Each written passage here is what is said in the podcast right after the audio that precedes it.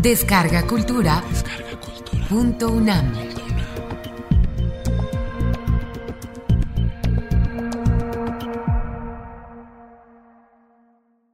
Vicente Quirarte. El Aurel Invisible. Discurso de ingreso a el Colegio Nacional pronunciado el 3 de marzo de 2016. El texto íntegro de esta lección inaugural será publicado por el Colegio Nacional. Hoy comparto con ustedes esta versión que intenta seguir la célebre máxima de Baltasar Gracián. Como dice mi amigo, el poeta José Francisco Conde Ortega, lo que van a escuchar tal vez no sea bueno, pero sí es breve. La más elemental y renovada forma de celebrar los favores del mundo o la integridad humana puede contenerse en una sola palabra, espontánea, plural y obligatoria. Gracias. Expreso mi gratitud al Colegio Nacional por considerar que mis capacidades puedan contribuir a los trabajos desarrollados por esta noble institución, cuyo adjetivo lo confirma parte sustantiva de México. Gracias a quienes inicialmente propusieron este ingreso, Miguel León Portilla, Rui Pérez Tamayo, Manuel Peinbert, Eduardo Mato Moctezuma, Diego Valadez. A todos ellos me unen lazos de afecto y admiración por su trabajo en defensa de la lengua como uno de nuestros más altos patrimonios, por encontrar senderos para aliviar al prójimo, por hermanar la ética y la estética en el diario combate por la vida, ya en el espacio donde palpitan las estrellas, ya en las entrañas del planeta. Ser parte del Colegio Nacional según la sabia observación de Pablo Domín, no significa el fin del camino, sino apenas su principio. Quien contribuye a fortalecer el conocimiento sabe que la página escrita mañana o el futuro hallazgo en el laboratorio aspiran a tener menos imperfecciones que los descubrimientos de ayer. Los ritmos de la creación y la investigación en cada uno son imprevistos y diferentes, pero el pensador auténtico sabe que la tarea no termina y está siempre postergada. Concluido un deber, nos espera el estímulo del siguiente. Es preciso construir toda la casa con la misma precisión del albañil a levantar un muro. Lo dijo Agustín Yáñez, también ilustre miembro de esta corporación. Cuando escribo, coloco ladrillo sobre ladrillo, frase sobre frase, párrafo a párrafo, capítulo a capítulo, sólidamente. Doble honor estar en el sitio ocupado apenas ayer por Rubén Bonifaz Nuño y José Emilio Pacheco, maestros tan próximos, hermanos mayores en todos los sentidos. Estar en el mismo sitio, sí, sustituirlos nunca. Ambos son excepcionales seres de creación, modelos para el porvenir dotaron a México de una dimensión universal. Desconfiaron de las palabras y las templaron en la hoguera del rigor y la belleza. De modo natural, creyeron en la verdad y la justicia. Por todas esas razones, su pensamiento permite seguir hablando con ellos, aprender de su lección generativa inagotable. En el artículo segundo de su decreto de creación, puede leerse que uno de los propósitos del Colegio Nacional es fortalecer la conciencia de la nación. ¿Cómo pueden contribuir la poesía y el poeta a esta finalidad práctica? Alicho Macero dejó claro que los poetas no son ciudadanos recomendables para disponer de algo más que de su propia conciencia. Pero el joven que a los 22 años publicó Páramo de Sueños era consciente de que la rebeldía y la inconformidad son inicio obligatorio para que el trabajo invisible y constante del poeta sea tan vital y exigente como el del médico y el abogado. Fortalecer la conciencia de la nación. se fija y se mantiene ardiente la llama de un país cuando sus integrantes la animan con la provocación y el cambio. El pensamiento crítico es incómodo para el gran hermano y no hay obra de arte ni hallazgo científico sin perturbación. A lo largo de la historia del Colegio Nacional y en su divisa Libertad por el Saber, se demuestra el poder del discurso de las letras sobre el discurso de las armas. Más idealmente, las armas y las letras concertadas en un solo, invencible argumento. Rubén y José Emilio honran al colegio y honran al país que los vio nacer. Solicito la venia del Colegio Nacional para desarrollar cursos que analicen los trabajos y los días de ambos autores. Igualmente para dedicar otra parte de mis tareas a nuestra renaciente Ciudad de México, la ciudad que lleva en su nombre las seis letras no repetidas y siempre pronunciables del país que somos. La ciudad como máquina del tiempo, donde mejor pueden examinarse los caminos paralelos y divergentes de la historia y la literatura. La ciudad como gran acumuladora de vidas más reales por ser imaginadas la ciudad como mujer nutricia o devoradora, la ciudad en sus mujeres, desde la muchacha que rumbo al trabajo emprende su gesta cotidiana, hasta la mujer dormida que conserva el nombre otorgado por los primeros mexicanos. La ciudad y sus imágenes, desde las pintadas por Tlacuilo sobre papel amate hasta su actuación cinematográfica en la época de oro. La ciudad de la gran década nacional, cuando sus hombres de leyes, armas y letras cimentaron nuestro nacionalismo, nuestra existencia soberana. La ciudad y sus poetas, con las escrituras que consuman la Epifanía. Poeta no es solamente el hacedor de versos, sino quien consagra su energía a perpetuar la iluminación del instante o a levantar edificios verbales inmunes al paso de los años.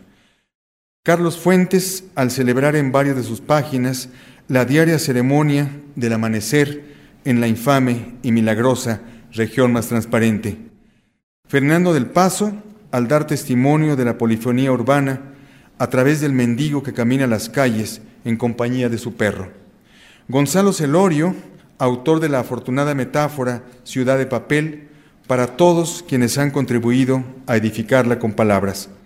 Vicente Leñero, al observar la luz que se apaga tras la jornada laboral de su vecino, o la ventana iluminada de Sor Juana Inés de la Cruz en el convento de San Jerónimo, evocada por Genaro Estrada en breve y perfecta prosa.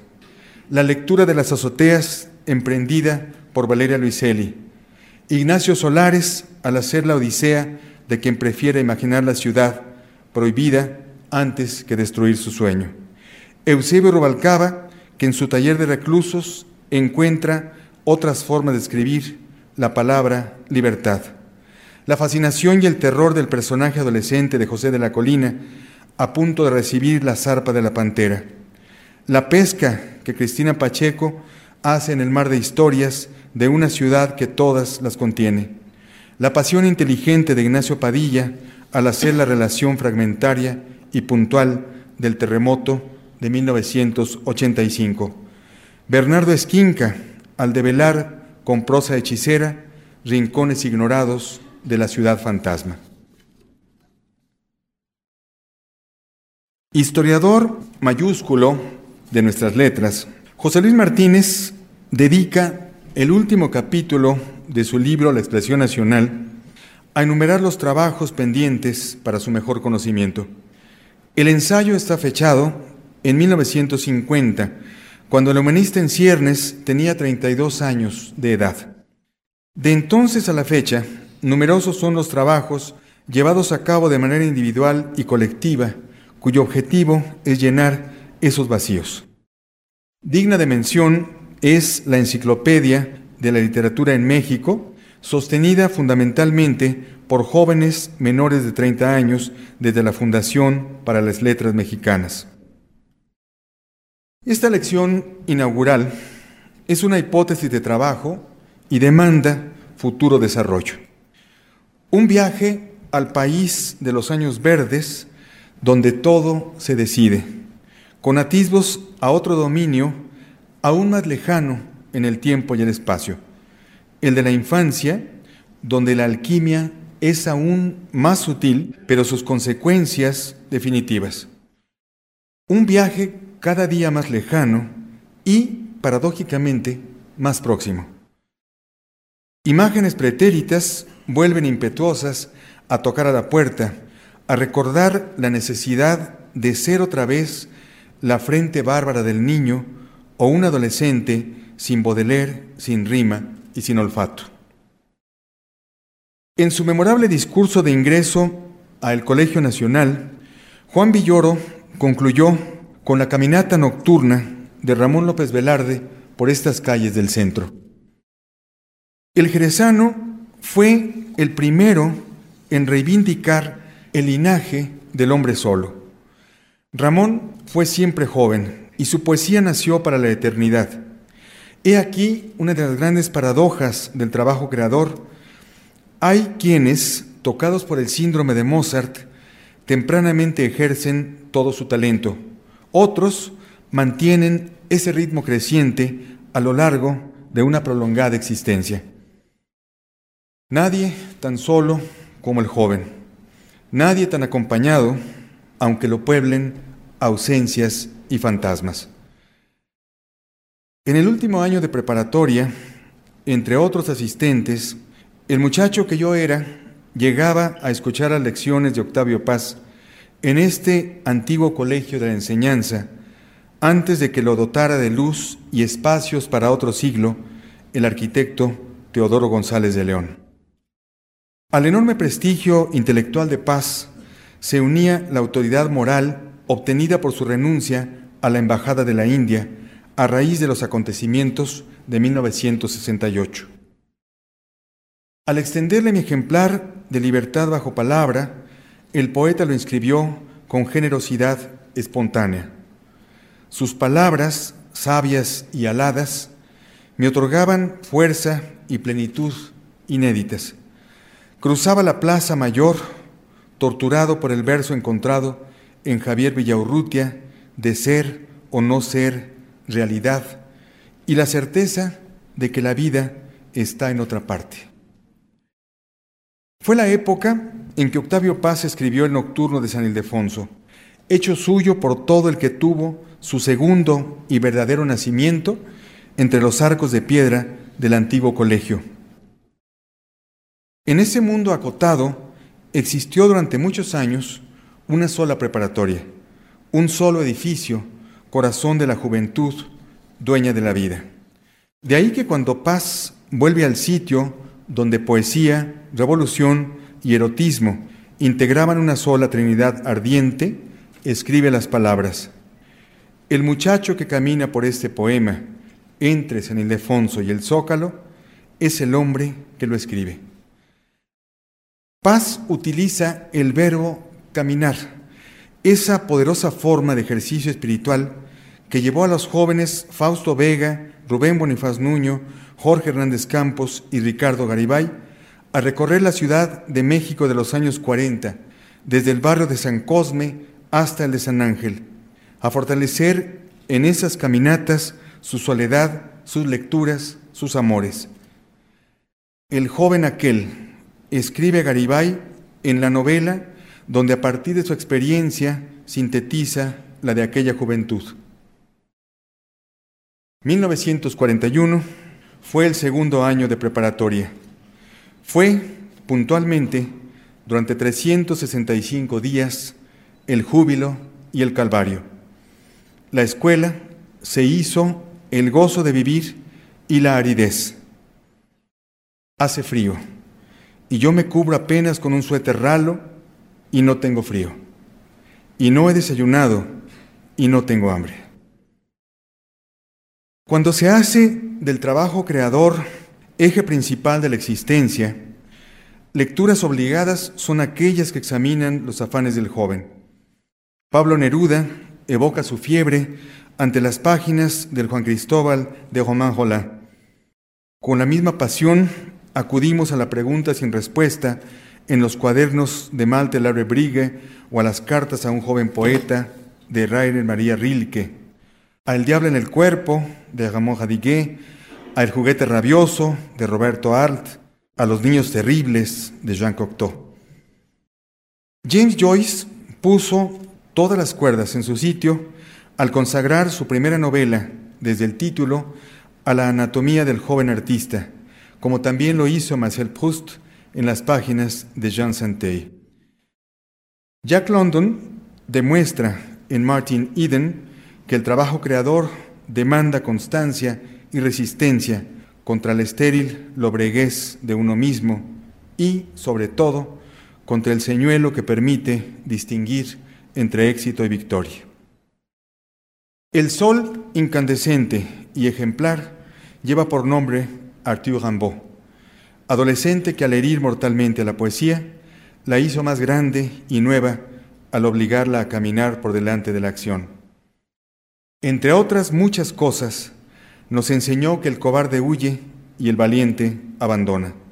Solo entonces puede ostentarse el orgulloso título del abandonado, tras dar la media vuelta, soberbia y definitiva. Así es como puede escribir Gilberto Owen, yo en alta mar de cielo, estrenando mi cárcel de jamases y siempres. Dos poetas decisivos para la forja de nuestra moderna tradición dejaron testimonio de su entrada en un dominio incierto y total. Luis Cernuda en Historial de un libro y el citado Neruda en las páginas iniciales de sus memorias. Con el título Infancia y Poesía demuestra la equivalencia de ambos términos. Infancia es poesía porque no hay intermediario entre el milagro y que no experimenta. Dice José Emilio Pacheco en estos dos fragmentos de Jardín de Niños, escritos para el libro objeto del mismo título con Vicente Rojo. Pero el niño reinventa las palabras y todo adquiere un nombre. Verbos actuantes, muchedumbre de sustantivos, poder de doble filo. Sirve lo mismo a la revelación y al encubrimiento. Como un poeta azteca o chino, el niño de dos años se interroga y pregunta, ¿a dónde van los días que pasan? La memoria infantil es prueba de la convivencia con un reino donde imaginación y realidad, deseo y consumación carecen de fronteras. Solo mediante la experiencia es posible la vuelta a la inocencia, al encuentro inicial con el misterio. El nacimiento a la poesía debe tener la fuerza instantánea del relámpago, furia y fulgor al mismo tiempo, trueno y despertar. La erupción del prodigio no puede ser frágil ni predecible, es hiperbólica, intempestiva y permanente. El tiempo es enemigo de la eternidad y volvemos a ella mediante la creación, rapto erótico en el sentido más amplio del término, explosión de vida, manifestación espontánea del atisbo a lo absoluto. Jaime Torres Bodet lo sintetiza en sus memorias infantiles. Un ansia de ser me oprimía el pecho materialmente, como si el corazón me hubiera crecido mientras soñaba. La revelación está dada en los primeros años. Lo siguiente es disciplina y cultivo de la fuerza. Luis Cernuda expresa la radical metamorfosis. Una de aquellas tardes, sin transición previa, las cosas se me aparecieron como si las viera por vez primera. Un niño mexicano, llamado Octavio Paz, vivía una experiencia similar al otro lado del océano. Una tarde, al salir corriendo del colegio, me detuve de pronto. Me sentí en el centro del mundo. Alcé los ojos y vi entre dos nubes un cielo azul, abierto, indescifrable, infinito. No supe qué decir. Conocí el entusiasmo y tal vez la poesía. La palabra juventud da título a dos novelas, una publicada por Joseph Conrad en 1898 y otra de Coetzee, aparecida en 2002. Un siglo las separa. El genio de ambos autores las hermana. En el primer caso, se trata de un joven de 20 años en su primer viaje marino al oriente. En el segundo, otro, acaso el mismo, llega a Londres para enfrentarse a la poesía, la ciencia y el amor. Escribe Coetzee, lo que habrá de curarlo, si es que tiene que llegar, es el amor. Puede no creer en Dios, pero sí en el amor, en los poderes del amor. En alguna ocasión, nuestro Francisco Hernández afirmó que no hay droga más poderosa que el amor. Sus palabras se acendran en el acaso más breve y estremecedor poema amoroso de nuestra lengua. Sintagma y paradigma cortan con la misma velocidad y precisión. Amor tajados, amor taja dos. De Tetristana y Solda hasta la canción ayer compuesta para acompañar los afanes del día en el transporte público o en la fonda de barrio, el amor es la droga invisible que otorga al mismo tiempo esclavitud y libertad. ¿Qué es ser joven? Si bien la juventud ha sido motor del cambio, como examinan los autores de Historia de los Jóvenes bajo la dirección de Giovanni Levi y Jean-Claude Schmitt, el concepto ha variado con el paso de los años. Cuando Sor Juana figura como décima musa en la edición de Inundación Castálida, tiene 38 años de edad y ya es autora de los poemas que continuamos leyendo como si acabaran de ser escritos. Carlos de Sigüenza y Góngora tenía 23 años al ver publicado su poema Primavera Indiana y 47 al rescatar de las llamas archivos y pinturas del ayuntamiento. Ya no era un hombre joven, para los cánones de ese tiempo, pero su actitud es la del joven que entrega todo a cambio de nada, nada a cambio de todo. Luis Villoro sitúa el uso y la práctica del término revolución en el siglo XVIII, cuando surge una nueva actuación de la juventud, e inclusive de la infancia. Los Saint-Just y los Gavroche se apoderan de la tribuna y de la calle, convierten en protagonista a la primera persona. No hay revolucionario que muera en su cama, dice el primero. El segundo demuestra en las barricadas la contundencia de la frase. El romanticismo hereda y consagra esa alteración del tiempo y el espacio. El año 1836, en nuestro mexicano domicilio, un grupo de muchachos se reúne para fundar la Academia de Letrán. Uno de ellos dará testimonio escrito de la ceremonia que hacen al constituirse y cómo reciben, escribe textualmente el joven, la visita de un anciano encorvado de nombre Andrés Quintana Roo, quien entonces tenía 48 años de edad. Sin embargo, también le correspondió ser precoz luchador de la independencia, cuando, a los 19 años, era secretario del general José María Morelos. La generación liberal ejerce esa misma capacidad prematura. A los 13 años, el huérfano Guillermo Prieto trabaja y vive en Palacio Nacional, puberto como el niño zapoteca que cruza la sierra de Oaxaca para escapar de la ignorancia oprobiosa. Francisco Zarco es, a los 18 años, oficial mayor del entonces Ministerio de Relaciones Exteriores. En los escasos periodos que les deja libres la inevitable participación en el servicio público, el campo de batalla o el terreno parlamentario, nuestras plumas encuentran significados duraderos para un país en todos sentidos despojado. El doctor José María Luis Mora medita sobre las dos edades en este fragmento rescatado por José Luis Martínez. La juventud impaciente vuela de uno en otro placer las ciencias solas son las que sirven en todas las épocas de la vida, en todas las situaciones en las que podamos encontrarnos. Las palabras anteriores pertenecen a las obras sueltas, publicadas en 1838 cuando su autor tiene 48 años, pero a los 25 había recibido el encargo de redactar el semanario político y literario a la entrada del ejército trigarante. El año del triunfo de la República, que el próximo llegará a su sesquicentenario, el coronel Ignacio Manuel Altamirano tiene 33 años y se siente viejo. Concluida la lucha armada, otras formas de acabamiento amenazan a nuestros poetas. El integrante más joven de Revista Moderna y responsable de su número inicial, José Bernardo Couto, no llegó a los 21 años de edad. Su personalidad y sus visiones lo hacen un autor cada vez más buscado por nuevos y numerosos lectores.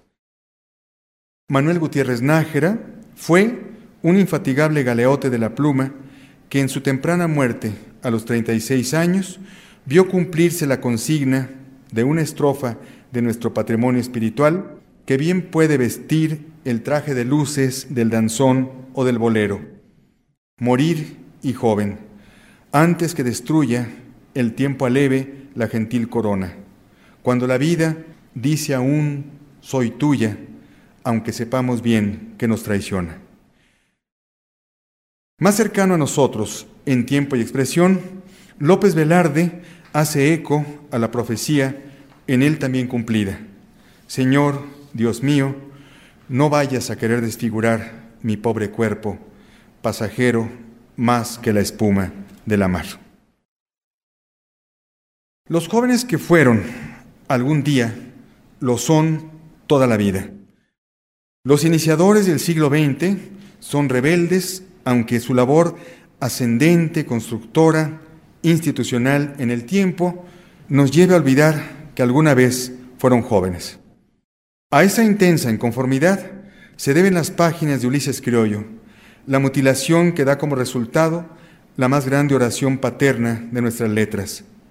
La antorcha portada por el joven Martínez Guzmán en pleno porfiriato, lo llevará a ser el más alto novelista de su tiempo. Aquella generación incorporó el término juventud a su Ateneo, como testimonio de que lo nuevo era un grito de guerra y una forma de reivindicación. Los movimientos de vanguardia postularon que el mundo naciera con su propia aventura. Soberana Juventud titulará Manuel Maplesarse a su libro de memorias, aparecido cuando el poeta ha domesticado su fiebre estridentista.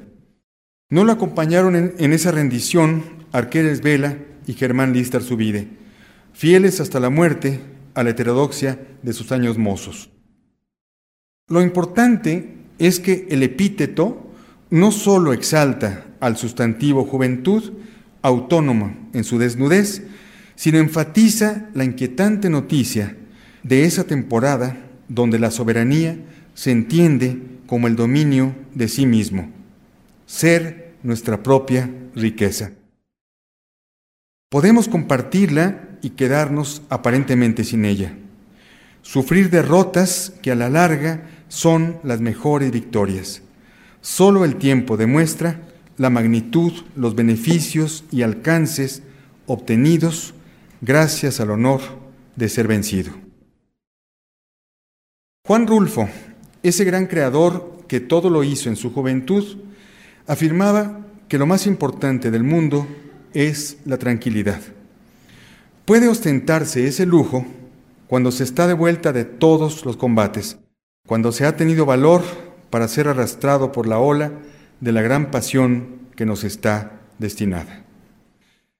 Javier Villaurrutia lo asentó en frase lapidaria. Un escritor deja de ser joven cuando comienza a escribir lo que hace en vez de escribir lo que desea. En una misma generación, los autores tienen distintos procesos creativos. Un ejemplo, Carlos Pellicer y José Gorostiza. Sus pasos infantiles tendrán por escenario las mismas calles y el mismo cielo de San Juan Bautista de Villahermosa. Habrán de librar batallas semejantes contra sí mismos y contra la mezquindad de su entorno. Sin embargo, sus armas para el combate perdurable, el de la poesía que vence al tiempo, serán tan diferentes como sus personalidades. Discreto, interior, de pocas palabras, José Gorostiza. Solar, narciso y desbordante, Carlos Pellicer. Uno traza cuidadosamente en el papel las notas que conformarán su futuro poema sinfónico, consciente de que la poesía es arte de sustracción y reticencia.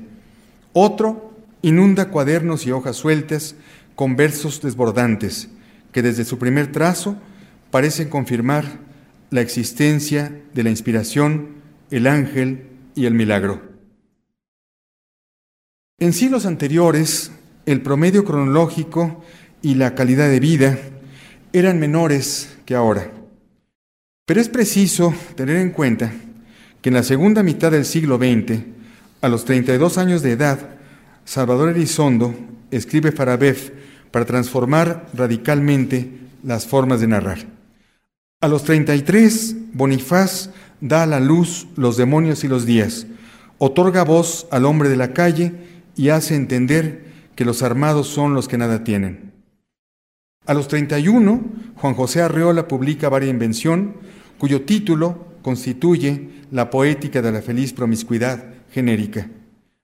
A los 25, Rosario Castellanos defiende su tesis sobre la educación femenina, la misma edad a la que Jaime Sabines irrumpe con la feroz ternura de su libro oral. Un día de 1928, un joven poeta vela sus armas. Le han sido entregados ejemplares de su primer libro de versos. La ciudad es Sevilla, el poeta Luis Cernuda, el libro Perfil del Aire. Cada nuevo libro es como el primero, pero nada se parece al temblor inicial de sentir el pensamiento transfigurado en letras. Tras haber incidido en el cuerpo del lenguaje, las palabras se incrustan con tinta en la blancura.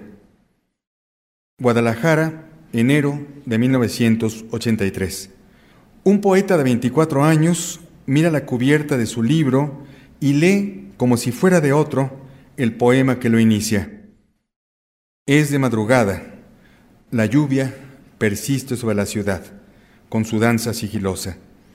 Clarea, tú duermes, y las nubes, lejos de tu sueño, se dispersan. No despiertes aún. Yo he pasado por ti la noche en blanco. La ciudad, la mujer y la poesía son una sola criatura a la que Jorge Esquinca se ha mantenido fiel.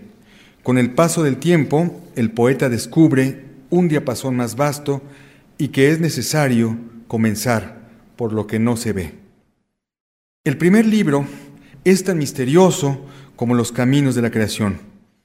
Nueve años tardó el joven Efraín Huerta en llegar a la edición príncipe de Los Hombres del Alba en 1944.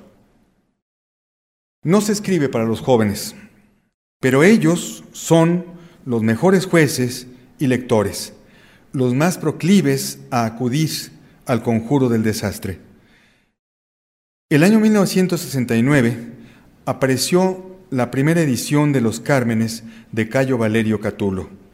Rubén Bonifaz Nuño trajo a la modernidad a un poeta que en el siglo I sintetizó en dos versos la condición humana. Odio y amo. ¿Por qué lo haga? Preguntas acaso. No sé, pero siento que es hecho y me torturo. Quienes en esos tiempos nacíamos a los poderes de la poesía, reconocimos la dualidad acendrada en tiempos de pasión. A la exigencia de tu traslado a nuestra lengua, el poeta y traductor añadía un estudio preliminar. En este caso se trataba no sólo de iluminaciones sobre la vida y la obra de Catulo, sino de la biografía de una colectividad que vio en la toma de la calle y el nuevo ejercicio de la libertad una justificación para sus combates. De ahí que las primeras palabras del prólogo constituyan una poética generacional. Toda juventud es sufrimiento. Asomado al mundo con la plenitud voraz de sus propias herramientas, el joven, como si hiciera uso de una prerrogativa indudable, pretende apoderarse de él mediante un esfuerzo inútil de antemano y fracasa, hasta que la misericordia del tiempo lo apacigua con la resignación, con la sabiduría o con la muerte. De la conclusión del maestro Bonifaz, elijo la palabra sabiduría. Sobre ella descansan las ansias sin apagarse, la energía sin agotarse, la voluntad sin doblegarse. Heredero de esa amorosa rabia, es un libro que marcó a fuego a mi generación. Me refiero a El tigre en la casa de Eduardo Lizalde. Se trata de un libro para jóvenes porque el tigre es, como cualquier adolescente que se respete, un enorme animal por dentro y fuera, dando golpes de ciego, tirando dentelladas en un mundo donde la vida está pendiente. Un gran poema se construye o nos construye. Inicialmente nos destruye al poner en duda todo cuanto antes concebíamos de la creación verbal. Cuando finalmente David Huerta dio a la luz el libro incurable que en este nuevo siglo seguiremos admirando, leyendo y descifrando, llevaba a la práctica la maximínima escrita por el irreverente y sabio cocodrilo Efraín Huerta. Solo a fuerza de poesía deja uno de ser un poeta a fuerza. Con todo, hay un instante de peligro que acecha a los creadores. La aparición de ese muro tiene lugar casi siempre al fin de la primera juventud, cuando se tiene toda la energía, pero sobreviene una particular forma de aridez. Aparecen entonces los ángeles de sombra, la escisión cuando el ser que nos contempla en el espejo es un antagonista y el impulso inicial desemboca en un limbo donde el poeta descubre que se cansa de ser hombre. Octavio Paz lo resume en el umbral de uno de sus libros seminales, Águila o Sol. Ayer, investido de plenos poderes, escribía con fluidez sobre cualquier hoja disponible. Todo me servía, la escritura del viento, la de los pájaros, el agua, la piedra. Adolescencia, tierra arada por una idea fija, cuerpo tatuado de imágenes, cicatrices resplandecientes. Ese ayer puede ser evocado en distintos momentos. Paz lo hace a sus 36 años, cuando aún es joven, pero ya hace suya la pesadumbre de la historia. Por su parte, Bonifaz lo inscribe en uno de sus libros de madurez, Haz de Oros. Yo amé, se hace insigne en mi memoria el honor del peligro. El doctor Bonifaz evoca los años de la infancia y adolescencia heroicas del muchacho Rubén, que por fortuna lo acompañaron toda su vida. La congruencia, la lealtad y la victoria sobre uno mismo no son tarea fácil. José Emilio Pacheco lo dijo de manera devastadora. Ya somos todo aquello contra lo que luchamos a los 20 años. Y más aún cuando rescató la frase de que la niñez es miserable porque toda la maldad aún está por delante. José Emilio creía en ambas ideas, pero también en esa forma de plenitud que es darse a los otros. Plenitud y no felicidad.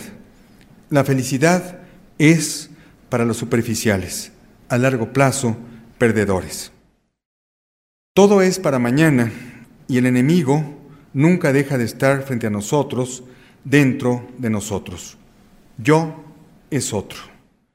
Más que un obstáculo, es una espuela para demorar el viaje, según demuestra Ernesto Lumbreras. El hombre de hoy tiene más horas de vuelo que el muchacho de ayer. No por eso sabe más. Pero sin la suprema lección del tiempo, no podría pararse a contemplar su estado y dar cuenta, a través de su propia experiencia, de cumbres y abismos de este mundo.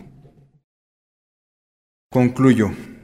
El muchacho que camina por este poema entre San Ildefonso y el Zócalo es el hombre que lo escribe. ¿Cómo se logra la fidelidad a ese muchacho? Una canción de Lennon y McCartney, con la cual crecimos varios de los que aquí nos encontramos, se titula This Boy. Aquí estoy con mis ansias enteras y mi devoción intacta. Pero la composición también alude a That Boy. La dualidad del que ama y de quien espera ser amado es también la del adulto que se busca en la incondicional entrega de ese joven, sediento de todo y nunca saciado.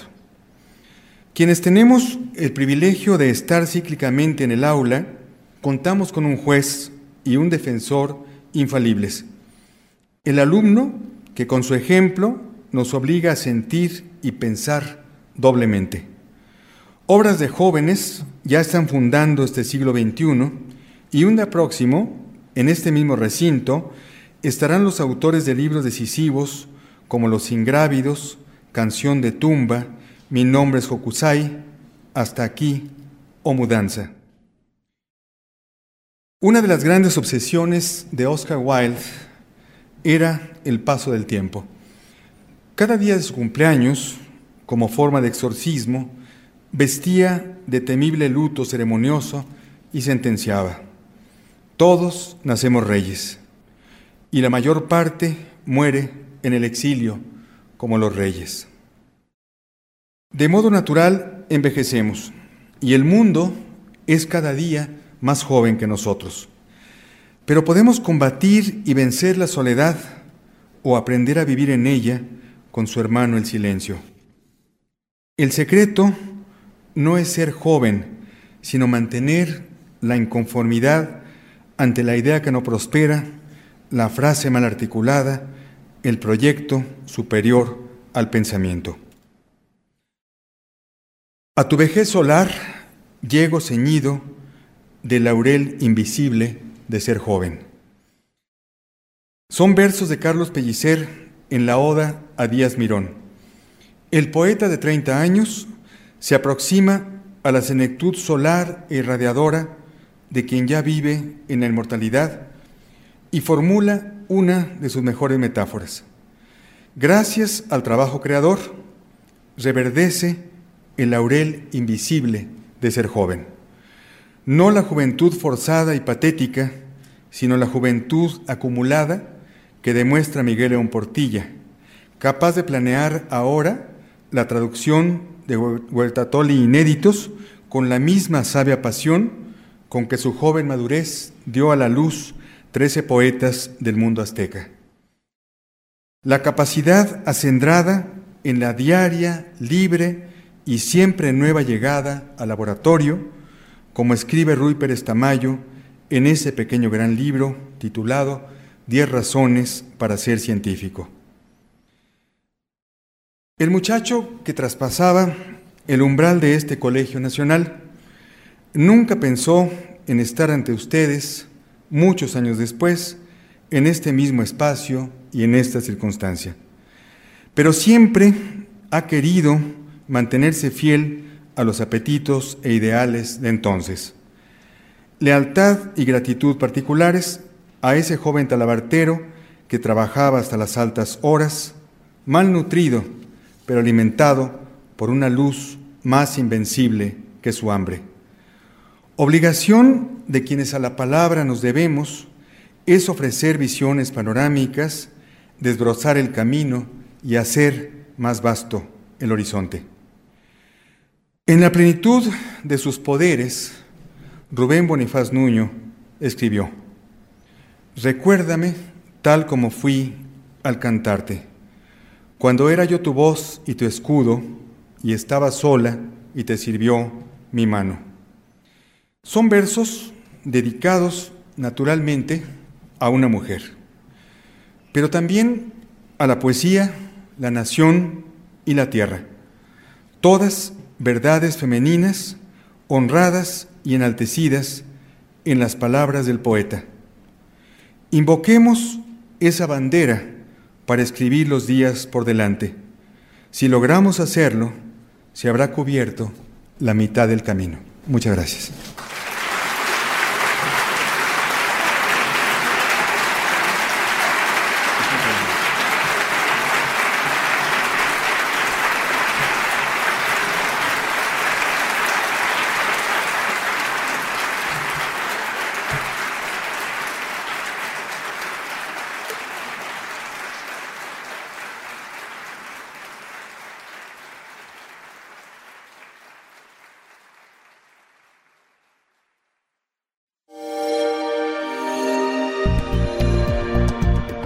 Descarga Cultura. Descarga Cultura. Punto UNAM.